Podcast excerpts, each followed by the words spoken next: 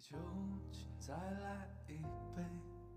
窗外雨也不会听众朋友们，大家好，欢迎来到生动成科，我是主播蒋毅。我是主播刘冰洁，这嘴角今天呢，我们要给大家说的是一个有关记忆力的事情。那个刘冰洁，你对自己的记忆力有没有信心？挺有信心的呀。你真的干吗啥？？真的吗？对啊，但是最近呢，出现了一个小状况，怎么？就是大家在同一个事事件上，嗯，然后呢，很多人都是素不相识，就是互相不认识，对啊，怎么了？但是他们在同一个事件上出现了记忆错乱。你这说的也太玄乎了吧？怎么会有这种事情？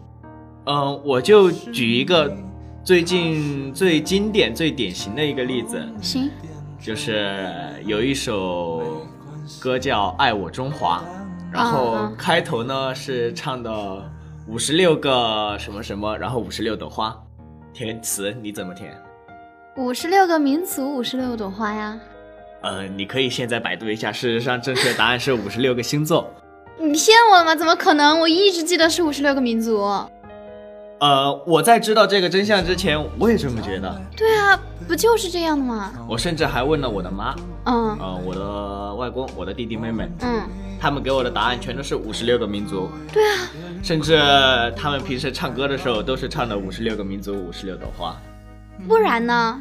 但是事实上呢，你翻你的小学课本，嗯，还有百度上，还有 QQ 音乐、酷我音乐，或者说其他什么音乐播放器，他们的歌词都是写的五十六个星座。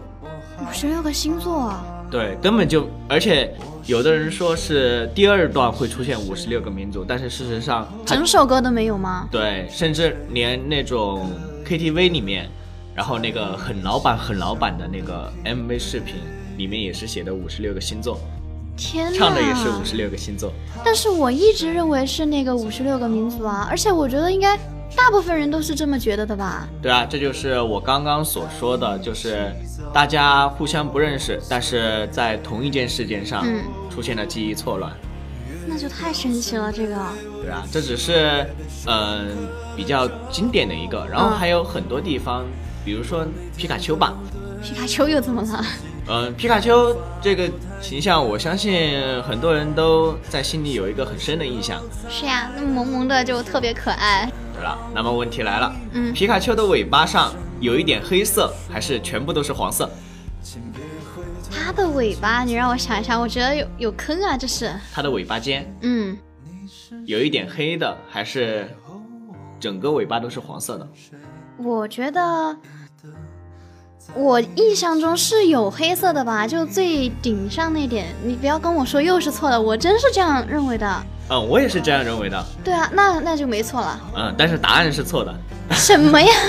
正确答案应该是它全是金黄色的，整条尾巴都是黄色的，没有一点黑的，不可能吧？真的是这样。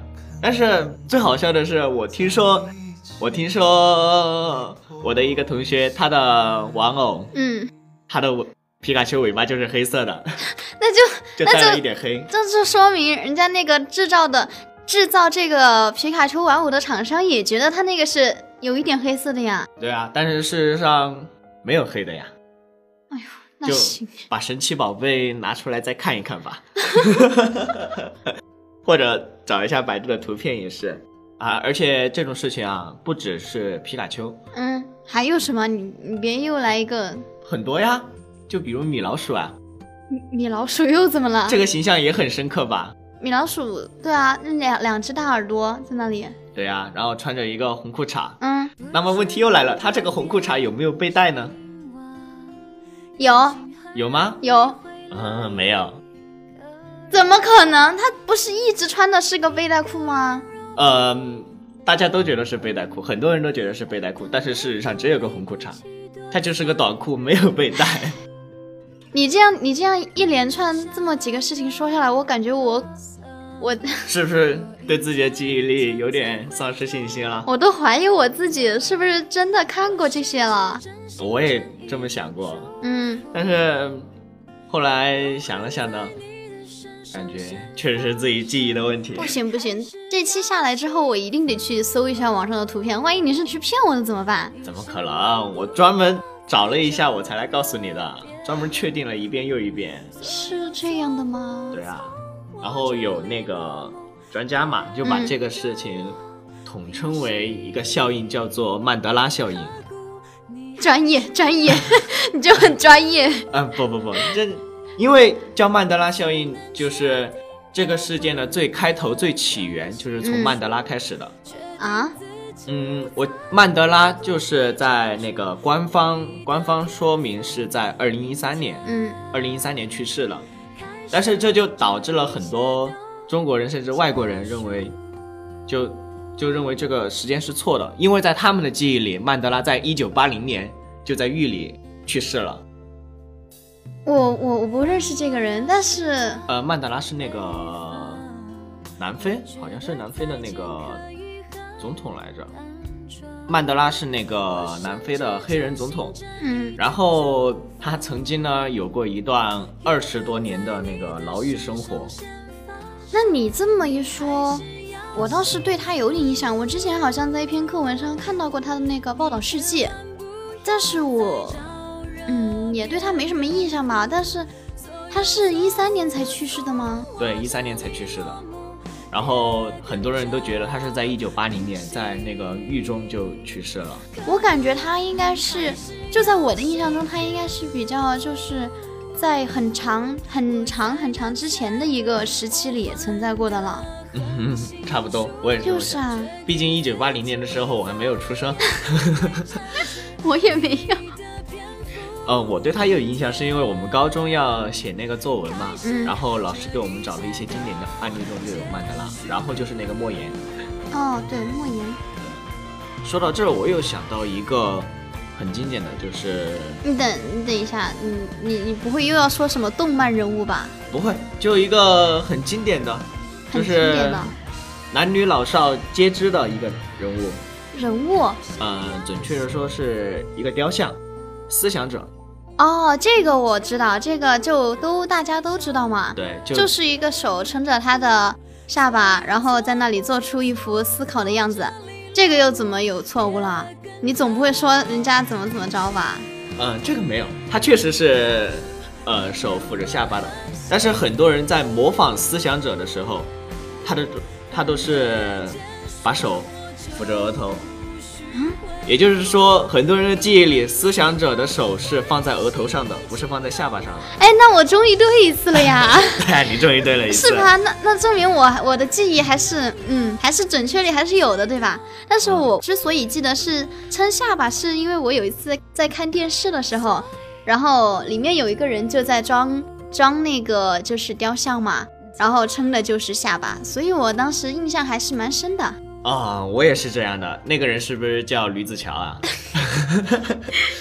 好了好了， 因为他给我的印象也非常的嗯嗯深刻。嗯，对，哎，对了，我记得我们在我的童年里啊，有一个有一个特别好看的电影，你知道吗？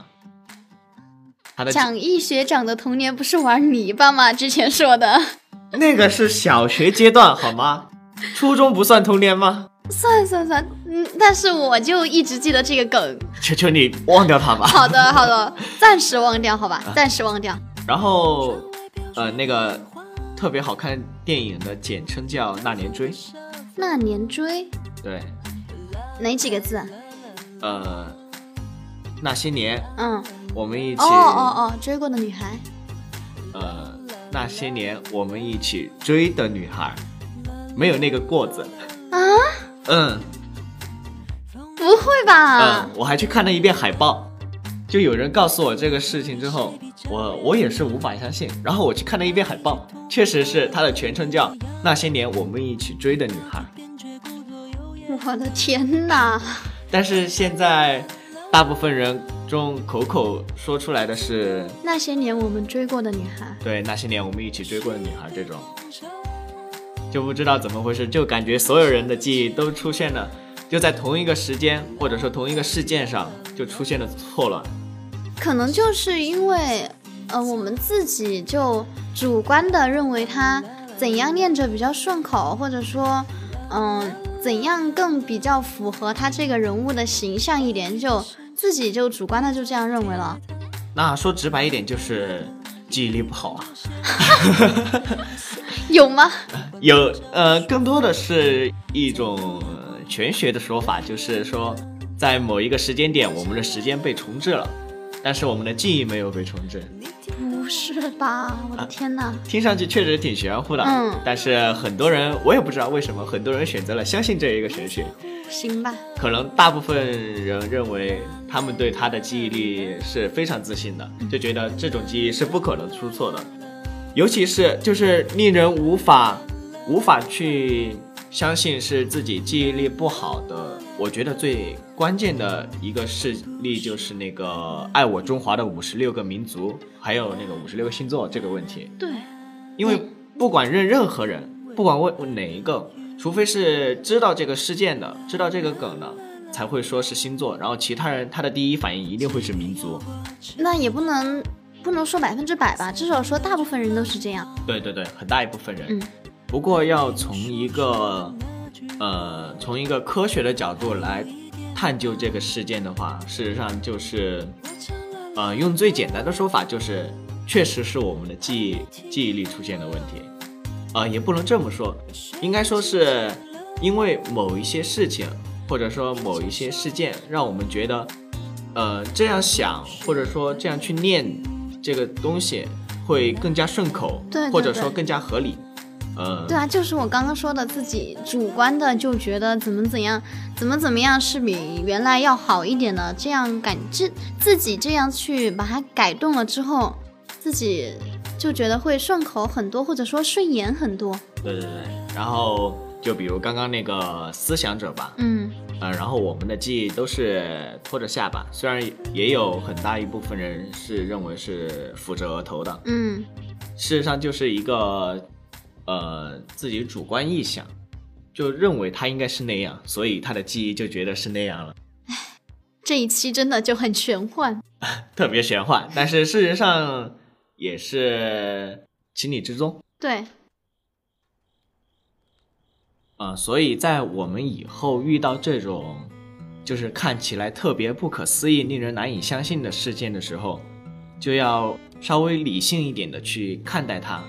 呃，你想清楚之后，其实就会觉得这种事情是情理之中的，也没是错合情合理的一种。对，反正都是自己的记忆嘛。虽然说很多人都这样，但可能就是造成了一种共鸣吧。我觉得对啊， 毕竟人不可能记住所有事情，是吧？是。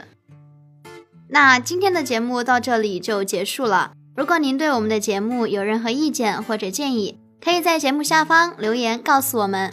了解更多精彩节目，请您订阅我们的生动成科。祝您晚安，我们下期节目再见。再见。前行，修边街道，你和他留下的秘密。每个清晨，我眯着双眼，在屋檐下等你，看着一切苏醒，却不见你的身影。索菲亚教堂的歌词，它能够明白我的心。我需要一双蓝色的翅膀，哦，飞到蓝天里。人们带着恐惧，还有虚伪的少瘾。只有你的细语融化了我的心。哦，姑娘，不要害怕孤单，我一直在窗外陪着你。他说你太无情，他没有走进你的心里。哦，姑娘，不要一个人哭泣，我却只能这样面无表情。我只是一只野猫，只能在台阶上守着你。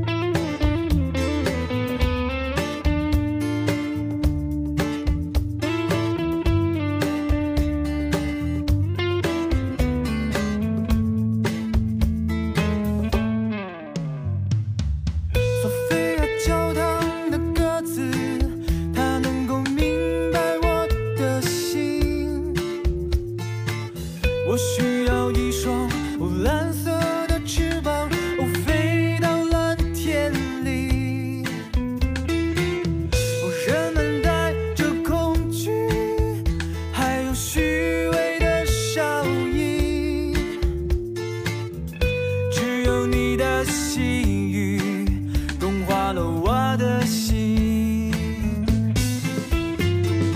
哦，姑娘，不要害怕孤单，我一直在窗外陪着你。他说你太无情，他没有走进你的心里。哦，姑娘，不要一个人哭泣，我却只能这样面无表情。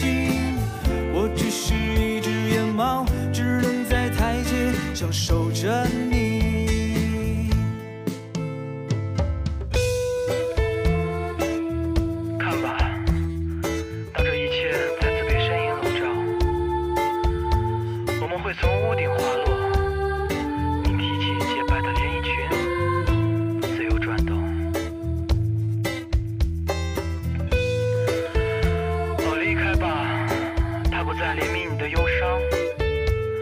这束光明向处婆娑，就像城市背后那片金色的稻田。不再停留。哦，姑娘，不要害怕孤单，我一直在窗外陪着你。他说你太无情，他没有走进你的心里。哦，姑娘，不要一个人哭泣，我不会这样面无表情。我只是一只野猫，我会在台阶上守着你。我只是一只野猫，只能在台阶上守着你。